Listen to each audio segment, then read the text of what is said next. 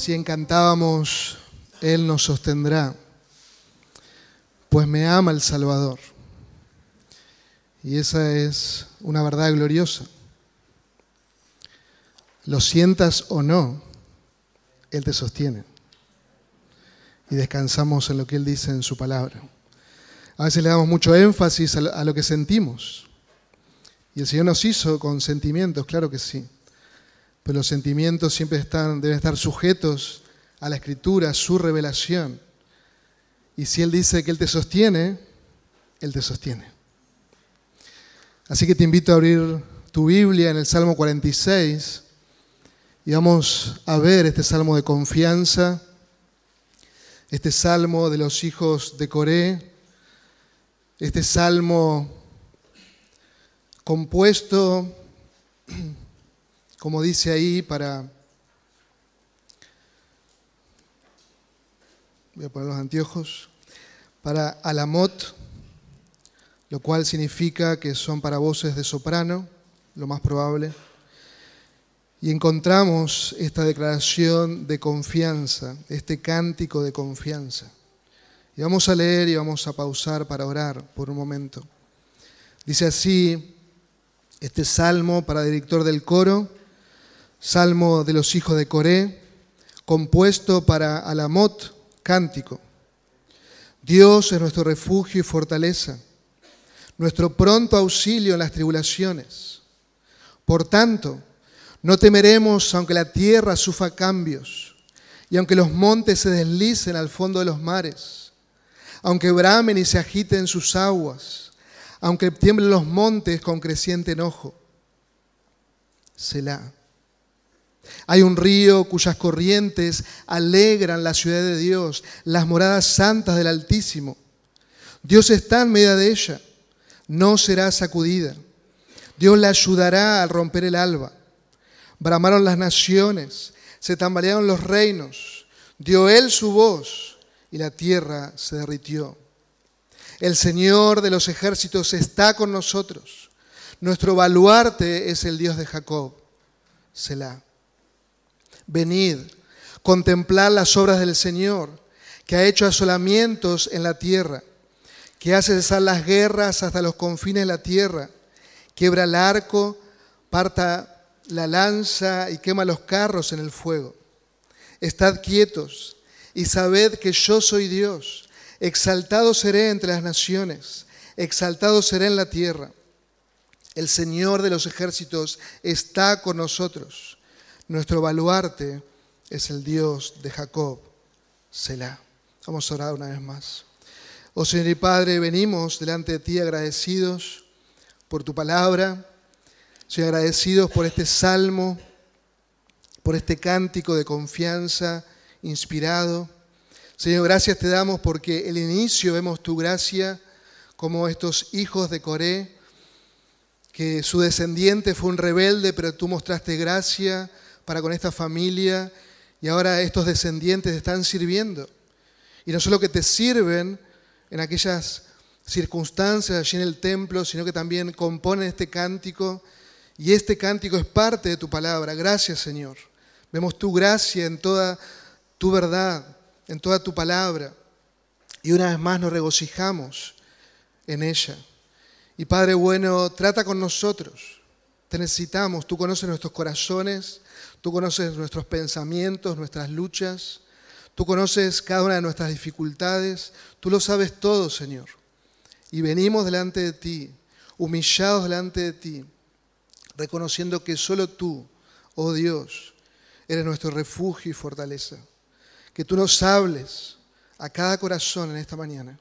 Oramos también por las personas nuevas, que tú trates con ellos y que puedan con gozo, Señor, recibir tu palabra. Oramos en Cristo Jesús. Amén y amén. Este salmo fue un bálsamo en la vida de Martín Lutero, de este teólogo alemán, uno de los reformadores en un tiempo de gran angustia, él como teólogo y músico, él escribió muchos himnos y uno de los más conocidos es el himno Castillo Fuerte de nuestro Dios, basado justamente en este salmo. en este Salmo 46, que él en cierto momento de su vida, durante gran debilidad, durante gran debilidad en cuanto a una crisis que había, una pandemia, una epidemia, mejor dicho, allí en, en Alemania, gran crisis familiar, uno de sus hijos casi muere, gran crisis en lo ministerial, él tenía que decidir si se iba de Alemania o se quedaba a ministrar ahí. Y este salmo fue un bálsamo para su vida. Y él pudo ver que detrás de cada circunstancia, de cada adversidad, está el soberano Dios guiando cada momento para su gloria y honra. Y esa es mi oración esta mañana, iglesia, que necesitamos recordar, pensar de la misma manera, que si estamos en Cristo, Dios está obrando en medio nuestro. Y cada adversidad, dificultad que vivamos es para su gloria y honra. Que cada adversidad y dificultad que vivamos refleja y proclama en el día a día que Dios es nuestro refugio y fortaleza, que podemos ampararnos en Él. Los hijos de Coré nos invitan una vez más detrás de este cántico inspirado a confiar, a contemplar a nuestro Dios. Y quiero que observen la división natural del Salmo por estos interludios que encontramos ahí, por esa palabrita Selah, que no sabemos con exactitud lo que significan, pero muchos eruditos opinan que eran interludios musicales o un momento para reflexionar, para pensar lo que acabamos de cantar, meditar en eso y luego continuar cantando. Así que vemos, podemos decir, tres estrofas bien marcadas allí, versículo 1 y 3. Quiero que juntos podamos contemplar que nuestro Dios, nuestro refugio y fortaleza, y que podamos contemplar su poder, que puedas contemplar su poder. Versículo 4 al 7 Contempla y regocíjate en su paz, esa paz que solo Él da en el momento de aflicción. Y por último, su victoria, su victoria del 8 al 11. Que puedas ver que la salvación es del Señor, que puedas regocijarte en su victoria. Y todos nosotros, todos nosotros que estamos aquí en esta mañana, aquellas personas que nos están viendo por la transmisión, todos nosotros atravesamos por diferentes adversidades, situaciones que se presentan, son imprevistos, diferentes urgencias, accidentes, nos llaman y nos comunican una mala noticia. Y obviamente todo eso cambia nuestra agenda, cambia nuestra rutina. Y nos obligamos a redirigir, nuestros pensamientos, nuestras acciones, porque eso que pensamos hacer ya no lo podemos hacer. Y todo eso nos muestra una vez más que somos frágiles. Nos muestra una vez más que somos vulnerables, cambiantes. Nos muestra una vez más que no somos nosotros los soberanos en nuestra agenda, sino que es el Señor el soberano.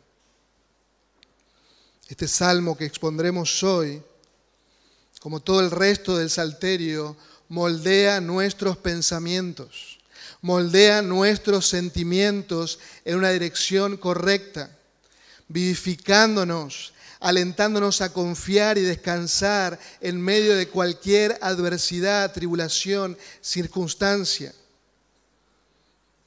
Todo mi pensamiento, todos mis sentimientos deben ser llevados ¿A quién? Al Señor. A aquel que sí tiene todas las cosas bajo su control. Aquel que sí es soberano. Ese es nuestro Dios. Y nosotros como creyentes en Cristo Jesús podemos decir confiadamente, nuestro Dios, nuestro refugio, nuestra fortaleza. Por eso vayamos al primer versículo y veamos su poder. Veamos su poder. Nuestro Dios es el Dios Todopoderoso. Y este salmo comienza con esta declaración. Observen cómo el autor lo describe. Dios es nuestro refugio y fortaleza. Este nombre de Dios no es el nombre que más aparece en el Antiguo Testamento como Jehová, Yahvé, como aparece el Salmo 23, Jehová mi pastor. Esa no es la palabra que utiliza el salmista aquí. La palabra aquí es Elohim, que es la forma plural de Él, de Dios, que significa Dios poderoso. Dios el Todopoderoso, Dios aquel que gobierna todo el universo, quien lo creó, quien lo sostiene. Dios es el creador, Elohim. Es una, una afirmación maravillosa, contundente de quién es nuestro Dios. Él es Elohim, aquel que es extraordinariamente todopoderoso, aquel que es omnipotente sobre omnipotente. Ese es nuestro Dios, el Dios todopoderoso, aquel que gobierna. Ustedes recuerdan Génesis 1.1. En el principio Elohim creó los cielos y la tierra. Contemplamos al Creador Todopoderoso que, hizo todo lo que existe por medio del poder de su palabra. En seis días Él lo hizo, todas las cosas, y al séptimo Él descansó. Tanto en el cielo como en la tierra, visibles, invisibles, todo fue creado por medio de Él y para Él. Él lo hizo absolutamente todo. Y hermanos, el salmista pone esta imagen en nuestra mente para que sepamos que Él nos está hablando del Creador, del sustentador del universo, del Dios Todopoderoso y que al magnificar al Señor, al recordarnos quién es Él, ¿qué ocurre? Nuestra tribulación, nuestra real dimensión, son todos pequeños en comparación con nuestro Dios Todopoderoso, que creó los cielos y la tierra. Sabemos la historia de David y Goliat. Muchos de los niños que están aquí la saben. En el primero de los libros de Samuel, en el capítulo 17, encontramos esa historia. Eh, ¿Se puede poner un poquito más frío, Johnny? Perdón, ¿eh? No sé ustedes, pero hace mucho calor acá. David y Goliat. Y les pregunto, no sé si ustedes se han preguntado una vez, pero ¿por qué David enfrentó a Goliat? Y podemos dar varias explicaciones teológicas, prácticas, de lo que el, relato histórico nos dice. Pero ¿por qué enfrentó? ¿Será que David tenía una super fe? ¿Será que Goliat no era tan grande como parecía? Y podemos pensar y seguir pensando y preguntándonos por qué David enfrentó a Goliat. Y hay una razón simple de por qué David enfrentó a Goliat. Porque él miraba al Dios Todopoderoso. Él se sostenía mirando al Señor, al Creador, al Sustentador. Él lo había experimentado en donde, en el campo, con las ovejas de su padre, y David cuidaba esas ovejas y enfrentaba al oso y al león en el nombre del Señor, confiando en el Señor, que Él lo iba a guardar. ¿Cómo no lo iba a guardar ahora a enfrentar a este gigantón blasfemo? Él podía ver a ese gigante, pero más grande era nuestro Dios, es nuestro Dios. Y él se sostenía mirando al Señor Dios Todopoderoso. Y David contempló a lo largo de toda su vida al Señor Todopoderoso. Por eso, mis queridos hermanos, los problemas diversos que enfrentamos, las tribulaciones diarias, deben tomar una real dimensión. Ellas no son tan grandes y poderosas como a nosotros nos parecen. Debemos elevar la mirada Debemos todo el tiempo mirar al Rey de Gloria, como veíamos el domingo pasado a través de nuestro hermano Sebastián. Debemos observar al Señor Dios Todopoderoso, que es nuestro refugio y fortaleza. A veces los problemas, las dificultades parecen grandes porque no miramos al Señor. Y tememos porque no miramos al Señor. pero qué caricia al alma atribulada, al alma cansada, el cantar, el recordar, el confiar. Dios, el Creador, es el Todopoderoso, es el Todopoderoso Dios, que es mi refugio y fortaleza. El texto nos lleva a pensar que cada día Dios es nuestro refugio y fortaleza. No hay ningún día de debilidad en Dios. No hay ningún día que Dios está falto de poder, no hay ningún día en el cual Dios está cansado y que nosotros vamos a la oración y no recibimos respuesta, no. Dios es nuestro amparo y fortaleza todos los días, Él siempre tiene fuerzas suficientes.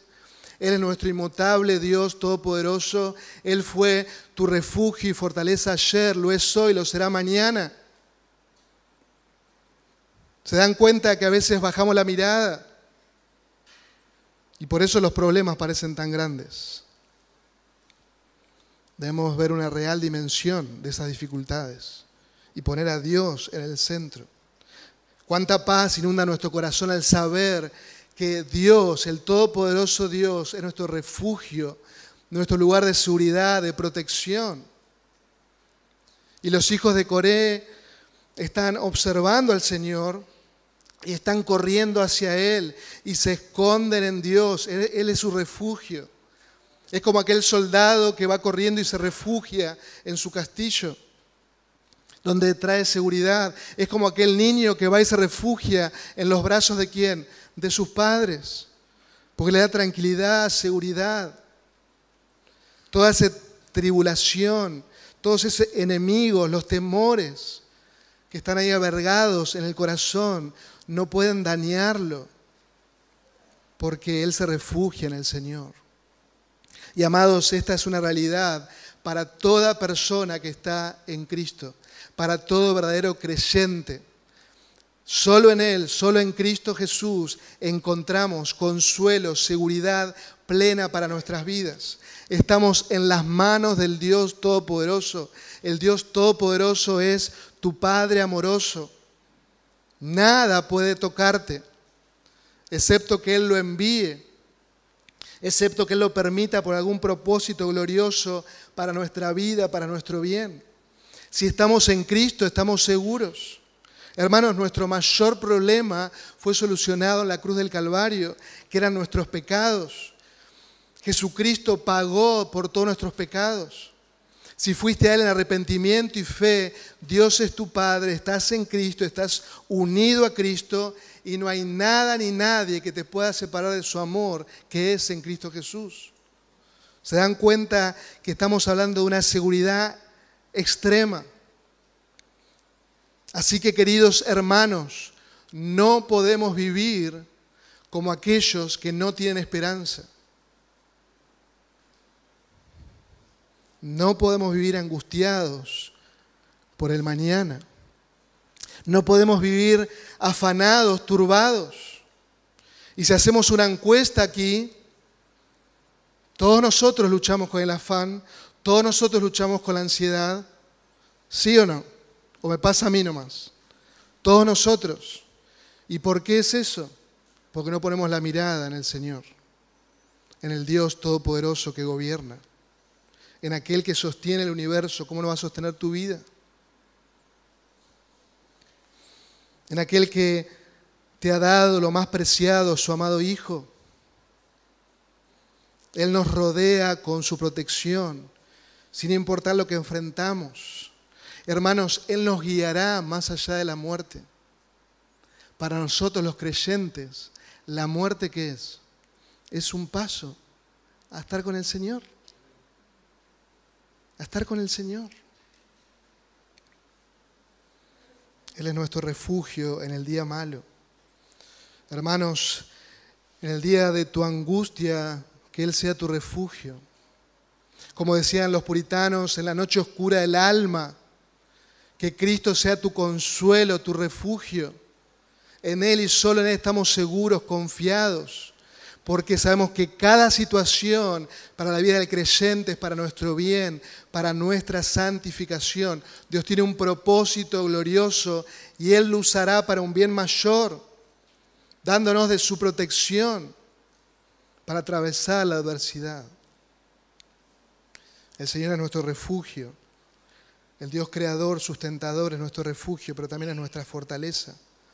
Ese poder dado por el Dios Todopoderoso, ¿para qué? Para sostenernos. Para sostenernos incluso en el día más difícil. Y hermanos, Dios capacita a su pueblo para mantenernos firmes, para atravesar esa prueba que estamos viviendo. Somos sostenidos por esa fuerza sobrenatural.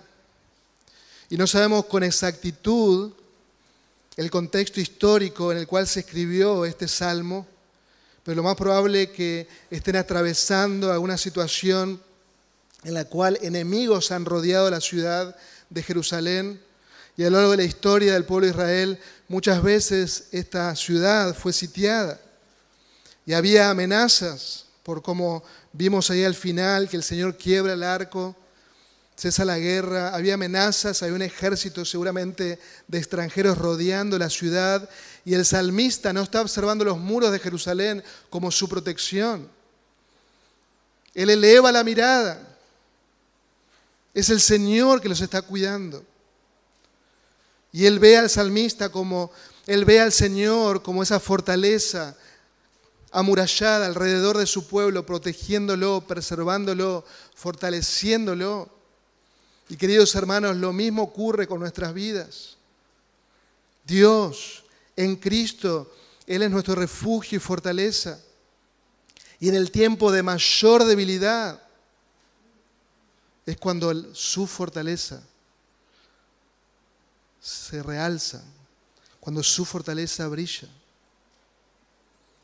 Es en su gracia donde vemos su protección, su cuidado, lo experimentamos. ¿Y qué ocurre cuando experimentamos eso? Nuestra fe, esa fe que está siendo probada, crece, se desarrolla.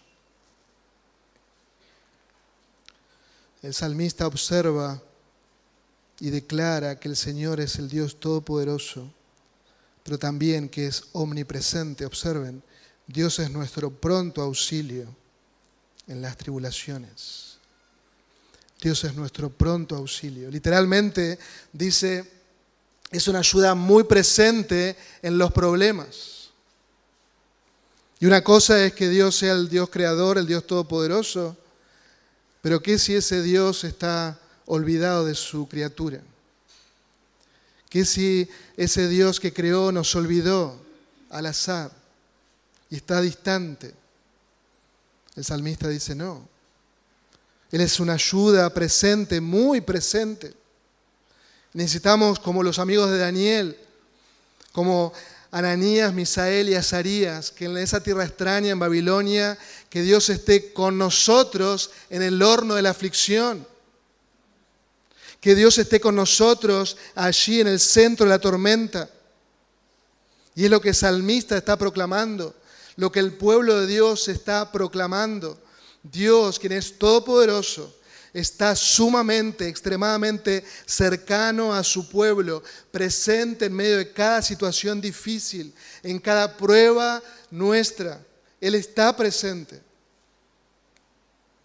Como ya dijimos, en otros sermones, como ya hemos mencionado, nuestro Dios es un Dios trascendente, lo que significa que Dios está por encima de su creación, trasciende su obra creadora en poder, en santidad, en eternidad.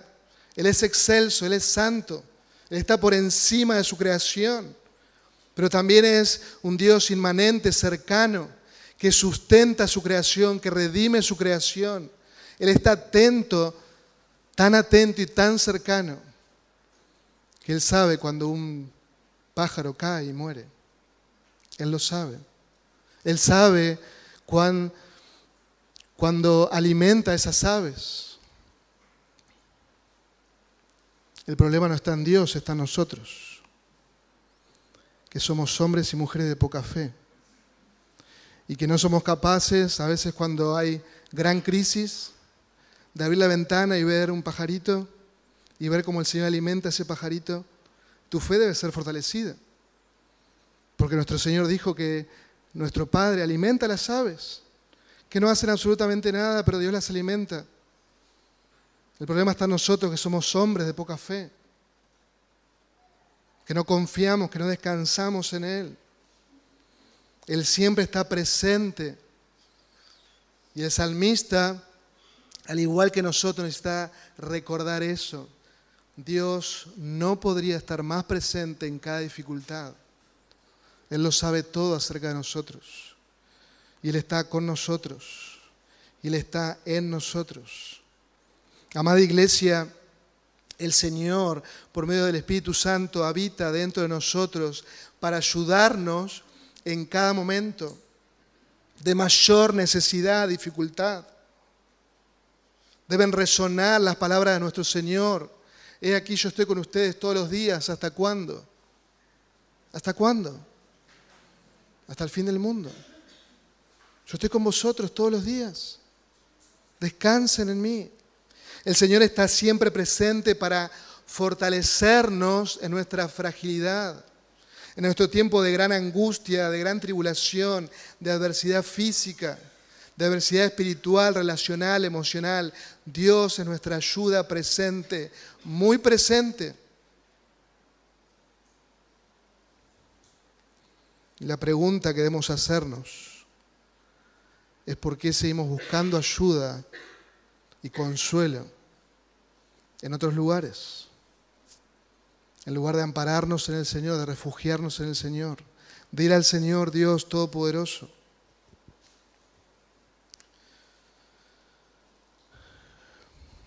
En esas pruebas que vivimos, diversas pruebas, en donde Dios nos revela a nosotros dónde nos estamos apoyando. Y muchas veces pensamos que nos apoyamos en Dios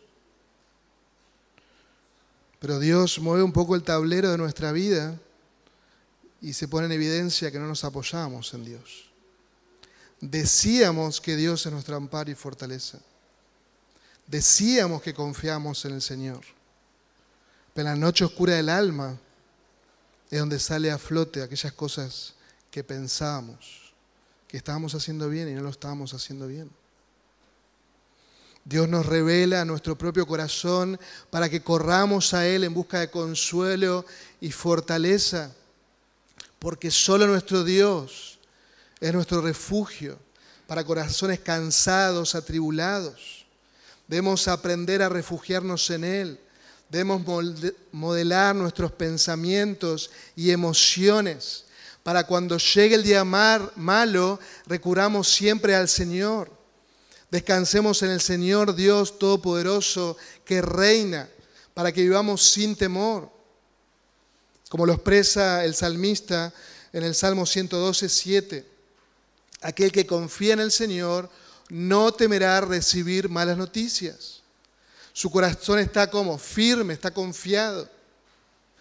¿Por qué? Porque ha confiado, porque descansa en el Señor. Su corazón está seguro, no temerá.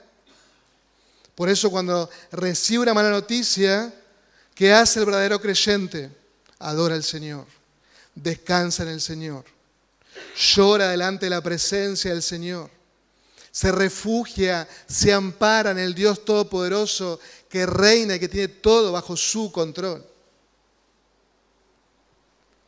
Debemos contemplar a Dios, hermanos, y contemplar su poder y proclamar con total seguridad y confianza. Observa el versículo 2. Por tanto, dice el salmista, no temeremos, aunque la tierra sufra cambios, aunque los montes se deslicen al fondo de los mares, aunque bramen y se agiten sus aguas, aunque tiemblen los montes con creciente enojo. En medio de gran adversidad, el salmista anuncia que no tiene miedo. Observen, por tanto, no temeremos. Esa palabra, por tanto, obviamente nos conecta con el versículo 1. Si Dios es nuestro amparo y fortaleza, si Dios es el creador del universo, el que sostiene todas las cosas, si Dios es nuestro pronto auxilio en las tribulaciones, lo lógico, lo obvio, no vamos a temer, porque Dios está con nosotros, está con nosotros siempre. Él nos socorre, Él nos ayuda. Como dice un comentarista, esta es la, la declaración negativa más positiva que podría haber hecho. Es una declaración enfática, una declaración audaz de fuerte confianza en el Señor. No temeremos, no importa lo que enfrentemos. No vamos a vivir atemorizados, Dios está al control. No temeremos, confiamos en el soberano. No temeremos, sabemos que Él nos ama. No temeremos, Dios es nuestro pronto auxilio. Por eso vos y yo somos llamados a vivir de una manera confiada en Él, disfrutar de esa paz sobrenatural que guarda nuestros corazones del temor. David podía dar testimonio de eso. ¿Recuerdan el Salmo 23, versículo 3? Aunque ande en valle, no temeré, porque tú estarás conmigo. El Señor nunca nos prometió que nos iba a librar del valle de sombra de muerte. Lo que el Señor prometió es que Él iba a estar con quién? Con nosotros. ¿Se dan cuenta la diferencia? Muchos hoy proclaman un evangelio liviano, el evangelio de la prosperidad. Todo te va a bien. Aceptá a Jesús y tus problemas van a desaparecer. Eso es mentira. Eso es mentira. Con Cristo estamos seguros.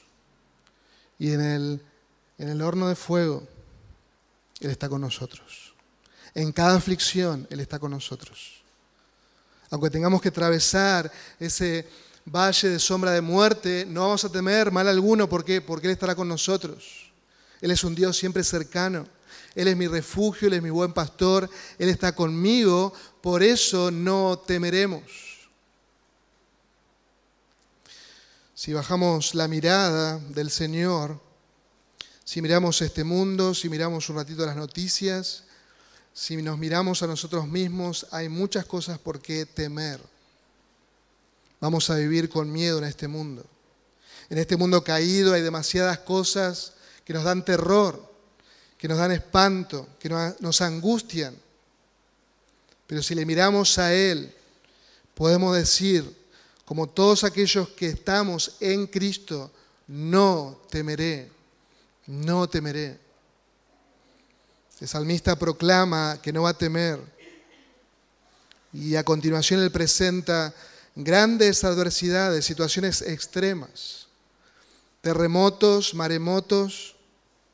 Yo nunca estuve en un, en un terremoto y espero no estarlo, pero me han dicho que es terrible.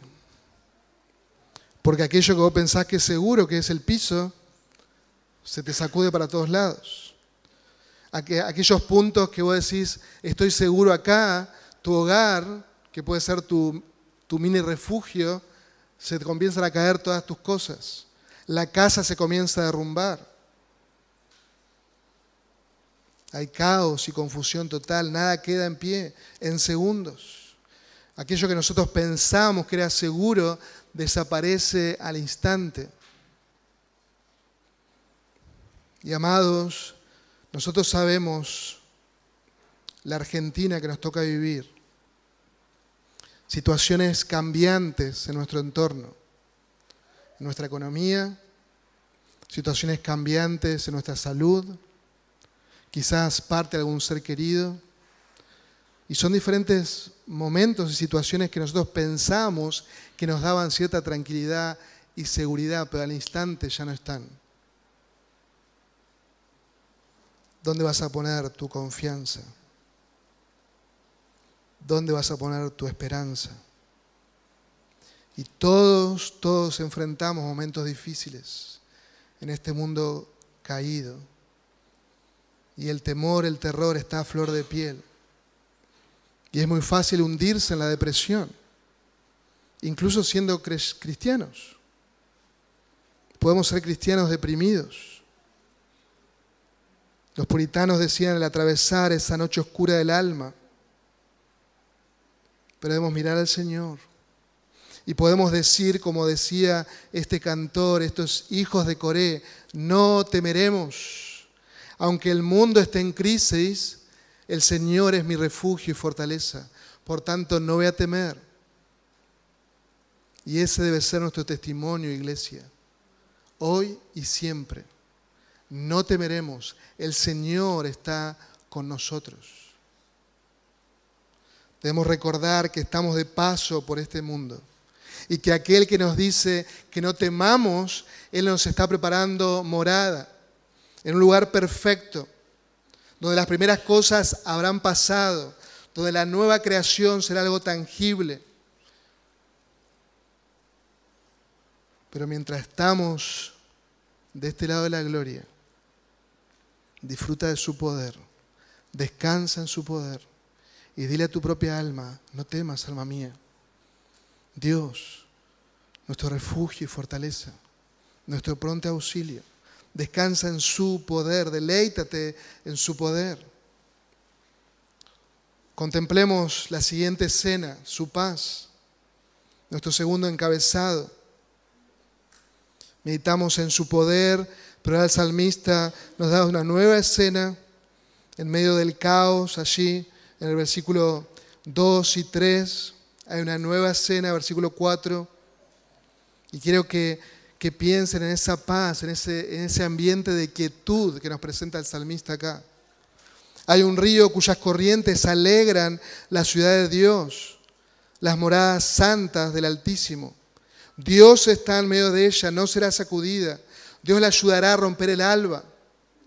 Bramaron las naciones, se tambalearon los reinos. Dio él su voz y la tierra se derritió. El Señor de los ejércitos está con nosotros. Nuestro baluarte, nuestro baluarte es el Dios de Jacob. ¿Se dan cuenta de ese ambiente de paz, de quietud? el saber de que Dios está en medio de la ciudad.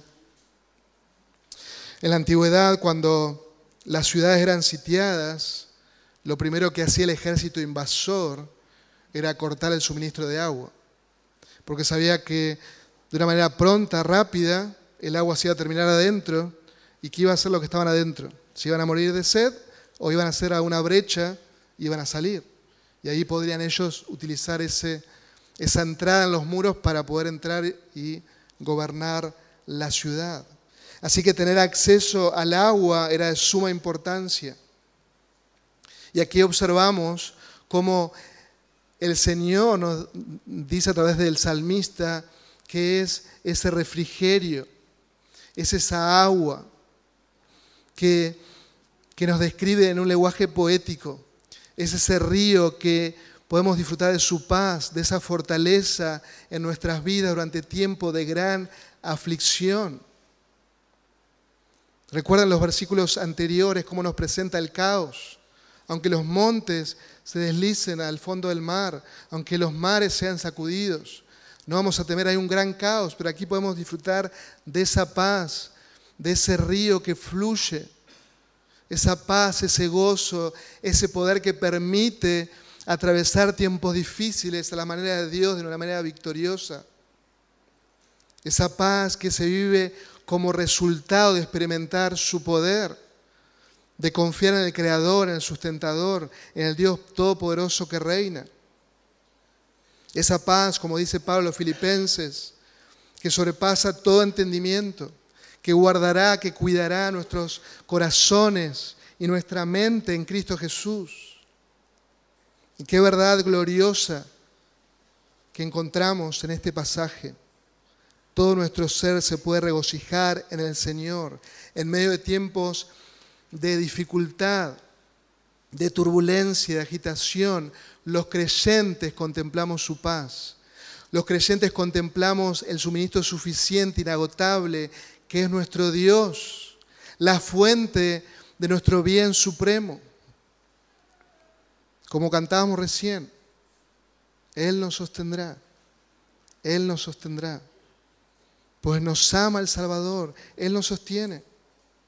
Y los creyentes en Cristo Jesús disfrutamos y nos gozamos en el ministerio interno del Espíritu Santo. Disfrutamos de ese fruto que hace nosotros, esa plena seguridad en la gracia de nuestro Dios que tranquiliza, que reconforta nuestra alma, aún en los momentos más difíciles.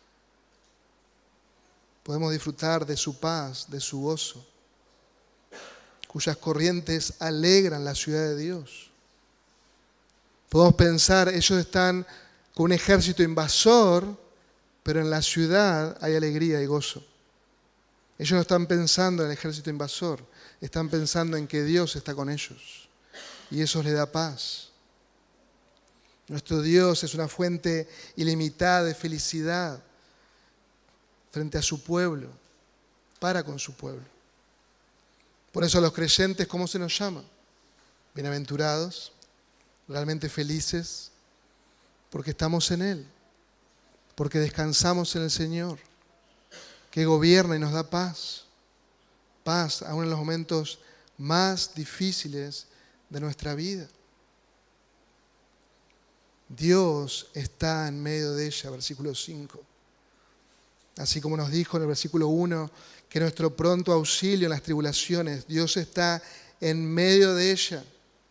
Aquel que habita en nosotros nos llena de gozo. ¿Quién es? El Altísimo. Un nombre de Dios para describir su autoridad suprema, su majestad. Aquel que está sentado en el trono, en las alturas, que gobierna el universo. Él nos da paz y gozo, aun en el tiempo más difíciles. En medio de las lágrimas, nosotros los creyentes disfrutamos de su consuelo, de su paz. Qué promesa maravillosa, hermanos. Qué descanso, qué descanso. Observen versículo 5 nuevamente. Dios está en medio de ella, no será sacudida. Dios la ayudará a romper el alba. Dios está en medio de ella. Dios nos va a ayudar nuevamente Elohim, el Creador, el Dios poderoso. En su hora más difícil, el salmista reafirma que el Dios Todopoderoso está presente. Es el omnipresente Dios. Está en medio de ella. Está junto a su pueblo. Más cerca de lo que ellos piensan. Y queridos, Dios siempre proporciona gracia que nos sostiene y Él nos brinda seguridad y paz. Y podemos descansar y estar seguros. Él nos sostiene, Él nos guarda. Describe cómo Dios les da estabilidad para cada necesidad en los problemas que ellos estaban viviendo, pero también a nosotros. Es una certeza, es una convicción firme. Dios nos va a ayudar. Otro salmo nos habla de eso también. El Salmo 54.4 dice aquí, Dios es el que me ayuda. El Señor es el que sostiene mi alma. Dios es el único que sostiene a su pueblo. Por eso su pueblo que debe hacer confiar, descansar, ampararse en Él. No busques otro tipo de ayuda. Descansa en el Señor una y otra vez. Así que el propósito de este salmo, de este cántico de confianza, de esta canción de adoración, es donde el pueblo de Dios expresa su fe en el Señor. Es un cántico de confianza plena, el cual lleva siempre sus propósitos santos en medio de gran adversidad. ¿Se dan cuenta la confianza que está expresando el salmista, los hijos de Coré? Qué confianza, hermanos. Qué descanso en el Dios soberano. Qué declaración al ver su poder, al ver su paz. Qué declaración que nos exhorta y que nos lleva a examinarnos. Porque vos y yo, querido hermano, tenemos toda la revelación de Dios. Tenemos los 66 libros, tenemos el canon completo. Ellos no tenían esa revelación que hoy nosotros tenemos. Y nos seguimos preguntando si Dios es nuestra ayuda y nuestro escudo. Nos seguimos preguntando frente a la adversidad si vamos o no a confiar en el Señor. Y eso no puede ocurrir. No puede ocurrir. Porque tenemos revelación tras revelación. Tenemos su palabra que nos dice una y otra vez que Él está con nosotros, que Él está en medio de su pueblo, que Él nos sostiene, nos socorre, nos ayuda. ¿Por qué dudamos?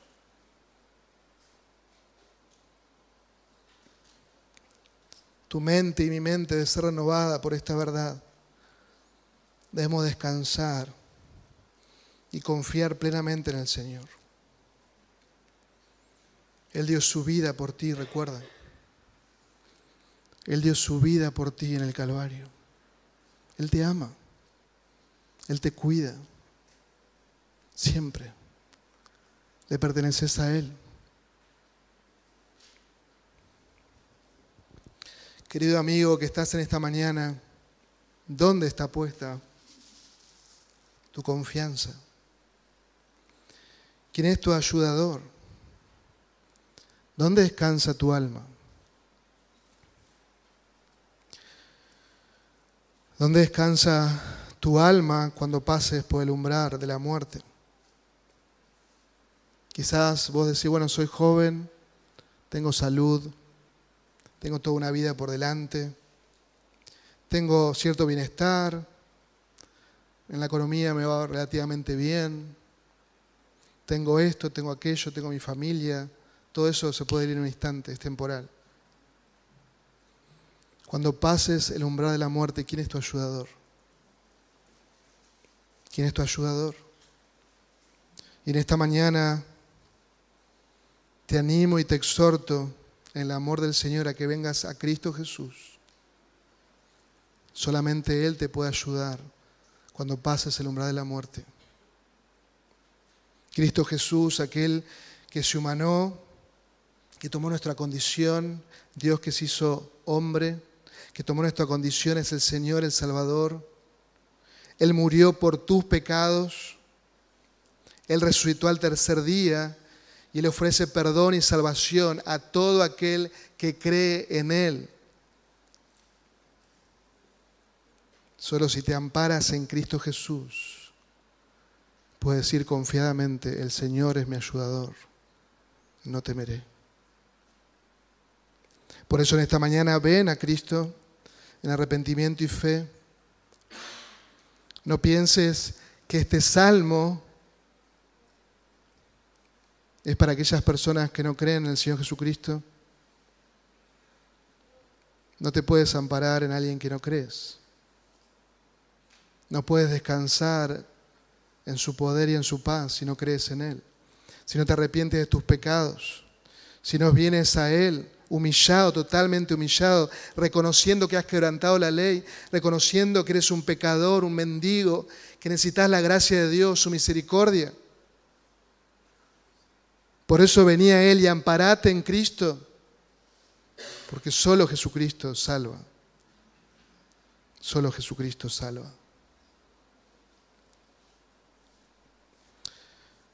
El salmista continúa y declara que las naciones bramaron, que se tambalearon los reinos, esas naciones son todo el grupo de naciones impías que rodeaban y que guerreaban contra el pueblo de Dios. Se presentan ahí para no solo rodear, sino como esos lobos que están listos para devorar a su presa. Están tan cerca al pueblo de Dios que parece que se siente la respiración de ellos. Están listos para, tocar, para atacar. Ellos quieren limpiar de la faz de la tierra al pueblo de Dios.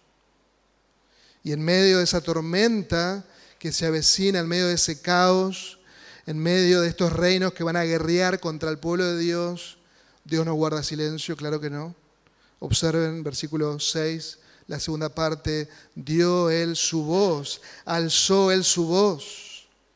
Y Dios habla en medio del caos y anula las amenazas de estos reyes con todos esos ejércitos que estaban en marcha. Él alzó su voz para someter a estas naciones. Él hizo nulo el consejo de las naciones. Habla el soberano de la tierra. Nadie es igual a Él. Nadie puede resistir su voluntad. Emite decretos reales de lo alto y están hechos. Dios, recuerda, Dios siempre tiene la última palabra en el cielo y en la tierra. Hay un solo que gobierna y es nuestro Dios. Dios es soberano. Y Él intervino y todas estas fuerzas invasoras que amenazaban a Israel, observen cómo los describe el salmista, se derritieron. ¿Tiene poder nuestro Dios? ¿Tiene poder nuestro Dios? Claro que sí. Por el poder de su palabra. fueron reducidos a cenizas. Él alzó su voz y ordenó la derrota de sus enemigos. Y queridos hermanos, su voz, la voz de nuestro Dios, sigue siendo más fuerte que cualquier nación, que cualquier régimen en cualquier lugar del mundo. Dios sigue siendo el Dios soberano. Dios sigue teniendo la última palabra. Los reyes de antaño no tuvieron la última palabra. Simplemente con ver el libro profético de Daniel observamos todos los reinos que sucedieron y cómo Dios escribe la historia. No es el ser humano que está escribiendo la historia, es nuestro Dios. La historia es digitada por nuestro Dios. Y cada presidente, cada líder político de las naciones nunca tiene la última palabra. Incluso las circunstancias maliciosas que estos líderes pueden pensar, trabajan todas juntas para un bien mayor, para llevar toda la humanidad al fin de los tiempos. Y por eso, queridos hermanos, esa paz de Dios debe inundar tu corazón y mi corazón. Que la historia la escribe nuestro Dios. Descansa en Él. ¿Se dan cuenta la confianza que debe haber en nuestros corazones todos los días, a cada momento? Y recordarnos todo el tiempo, Dios es nuestro refugio. Dios es nuestra fortaleza. Está siempre presente. Está siempre presente cada instante. Versículo 7, el Señor de los ejércitos está con nosotros, nuestro baluarte es el Dios de Jacob. Y el salmista nos lleva a pensar en su poder, en su paz, y ahora nos lleva a ver su victoria. En los últimos versículos, su victoria. Una victoria que solo nuestro Dios tiene. Venid, contemplar las obras del Señor. ¿Se dan cuenta cómo termina este salmo?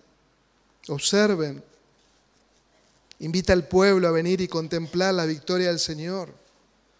Este obrar, este trabajo de salvación de Dios por su pueblo. Y una vez más, hermanos, observamos que la salvación es de nuestro Dios. El pueblo no está haciendo nada, solo observa cómo Dios vence. Son testigos de lo que Dios va a hacer. Él peleó por su pueblo.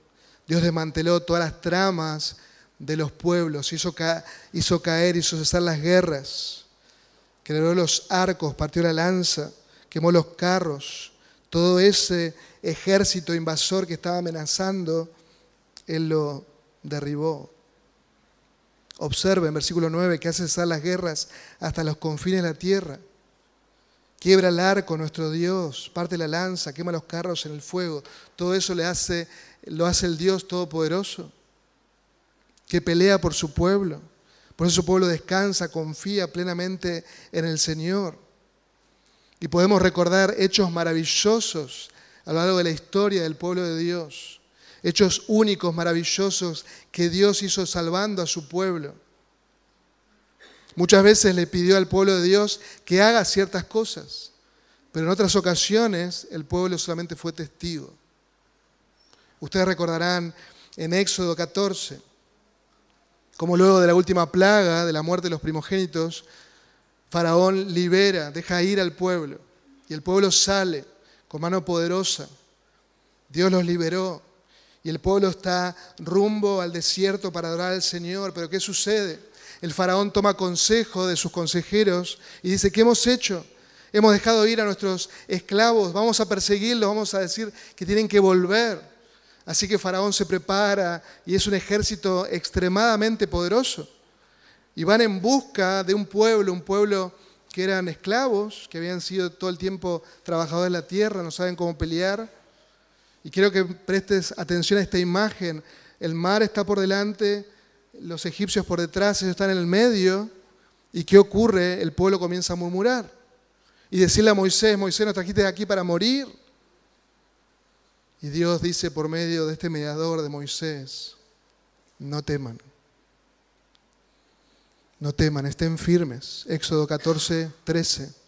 No teman, estén firmes y vean la salvación que el Señor hará hoy por ustedes. Porque los egipcios, a quienes han visto hoy, no lo verán más. No lo verán más. El Señor peleará por ustedes mientras ustedes se quedan callados, quietos. Van a observar, van a observar lo que nos dice el versículo 10, estad quietos y conoced que yo soy Dios. Van a observar mi salvación. Van a observar que Faraón con todo su poderío, el mar los tragará y nunca más los verán. Nunca más los verán. Ustedes se quedarán callados. En el segundo libro de Reyes, capítulo 19, también encontramos otro hecho maravilloso de nuestro Dios. Y algunos eruditos opinan y piensan que este es el contexto en el cual se escribió este salmo. Y está ahí el rey de Asiria, Sennacherib. Él había invadido ya al rey de la parte norte, Israel, y él lo había conquistado. Y él con gran audacia quiere invadir el reino del sur y, comienza a parlotear y a hablar en contra de Dios y del pueblo de Dios y hablar acerca del rey Ezequías. Y claro, el rey entra en pánico, en temor, hasta que viene el profeta de Dios, el profeta Isaías, y le dice, no temas, tu oración ha sido contestada, no temas.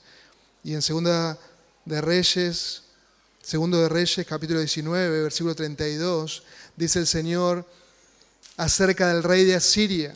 Escuchen bien y comparen lo que les voy a leer con este salmo. Él no entrará en esta ciudad, ni lanzará allí flecha alguna. Dios qué va a hacer? Va a quebrar el arco. Tampoco vendrá delante de ella con su escudo. El Señor cesa la guerra.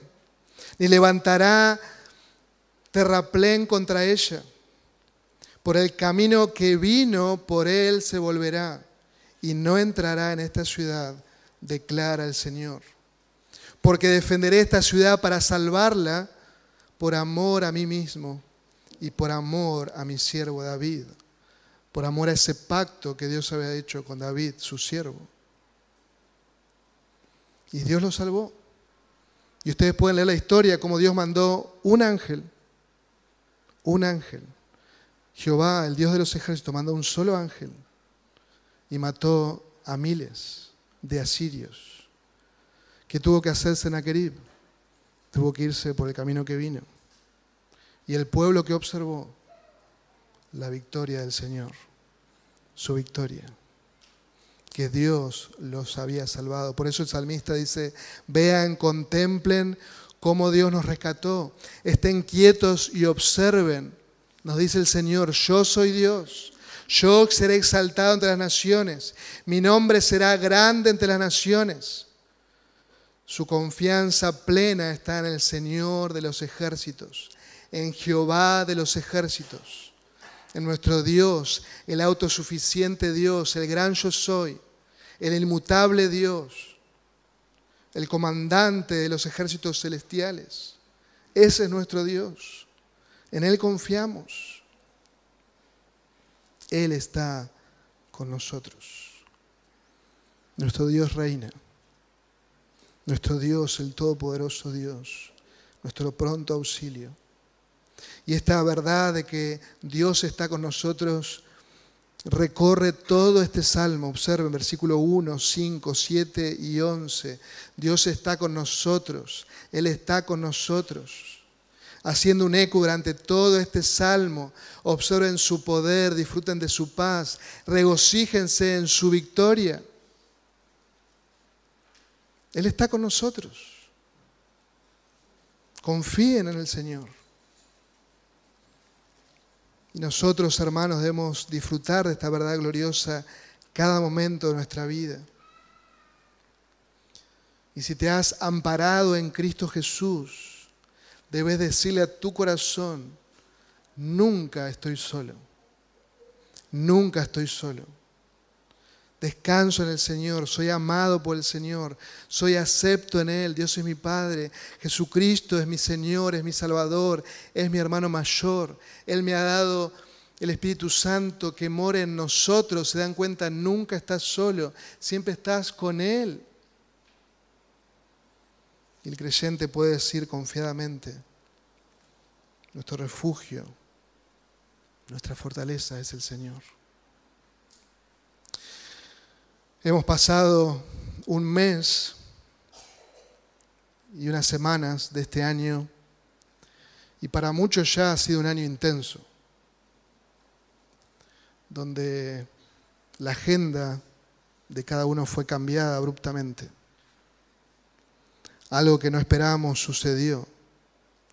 Tribulaciones, angustias, desconsuelos, diversos males. Y así debe ser. Así debe ser, hermanos. El Señor nunca nos dijo que ahora que estábamos con Él íbamos a no sufrir. Ese eslogan diabólico, pare de sufrir, es una mentira de Satanás, es una mentira de una secta que engaña a tantos. Tenemos hermanos amados que por la gracia de Dios salieron de esa secta. El pare de sufrir no es bíblico. El Señor nos dijo claramente que en el mundo que íbamos a tener aflicción. En el mundo tendré esa aflicción, pero ¿qué debemos hacer nosotros? Pero confiar. Yo he vencido al mundo. En el mundo vamos a tener aflicción. Muchas aflicciones. El apóstol Pablo en el libro de los Hechos a los hermanos de Derbe le dice, es necesario que a través de muchas tribulaciones, de muchas tribulaciones, entremos en el reino de Dios. El apóstol Pedro Santiago nos hablan de esas diversas pruebas, pruebas multicolores que nos vendrán y vendrá a nuestra vida. Así que no debe sorprendernos esas pruebas diversas en este peregrinar hasta la gloria. Pero mi ánimo en esta mañana, mi exhortación, iglesia, es que frente a cada dificultad, a cada prueba que el Señor soberano ponga delante de nosotros, nosotros una y otra vez levantemos la mirada y miremos al Dios soberano, al Dios que sigue moldeándonos a la imagen de su Hijo, al Dios que utiliza esas pruebas para purificarnos, Recuerda, Él es nuestro refugio, nuestra fortaleza. Él nos acompaña en medio de la prueba. Él nos da de la sabiduría para atravesar la prueba sin pecar. Descansa en Él. Nunca estás solo en la aflicción. Nunca estás solo en la aflicción. El gran reformador escocés, John Knox, dijo, uno más Dios hace la mayoría. En medio de gran tribulación, en medio de enfrentamientos con el reinado allí en Inglaterra, este reformador confiaba y descansaba en el Señor. Vos y yo debemos hacer lo mismo. Nos enfrentemos a los que nos enfrentemos. Descansa en el Señor. Si eres un verdadero creyente, si descansa tu alma en Cristo Jesús, dile a tu propia alma, a tu mente, Él está conmigo, Él me sostiene. Él está trabajando en medio de mis luchas, en medio de estas pruebas. Él de una y otra vez quiere otorgarme esa victoria. Porque nuestro Dios es un Dios que pelea por nosotros, es un Dios vencedor. Por eso el salmista concluye tanto el versículo 7 como 11, nuestro baluarte, nuestra defensa, nuestra protección, nuestra fortaleza es el Dios de Jacob. Es otro de los nombres que encontramos en el Antiguo Testamento. El Dios de Jacob, el Dios de pacto, el Dios de su pueblo, Jacob, Israel, que representa las doce tribus del pueblo elegido de Dios. Y verdaderamente es el Dios de su pueblo. Como Dios de Jacob, Él provee para su pueblo, Él los posee, Él los protege. Y basta con leer el Antiguo Testamento para darnos cuenta de todo eso que ocurrió y cómo Dios sobró y cómo el Mesías prometido llegó y cómo el Evangelio llegó hasta nuestros días y cómo la iglesia prevalece y cómo Él edifica a la iglesia, a pesar de que la historia fue cambiando. Su pueblo fue cuidado y seguirá siendo cuidado porque es el pueblo de Dios.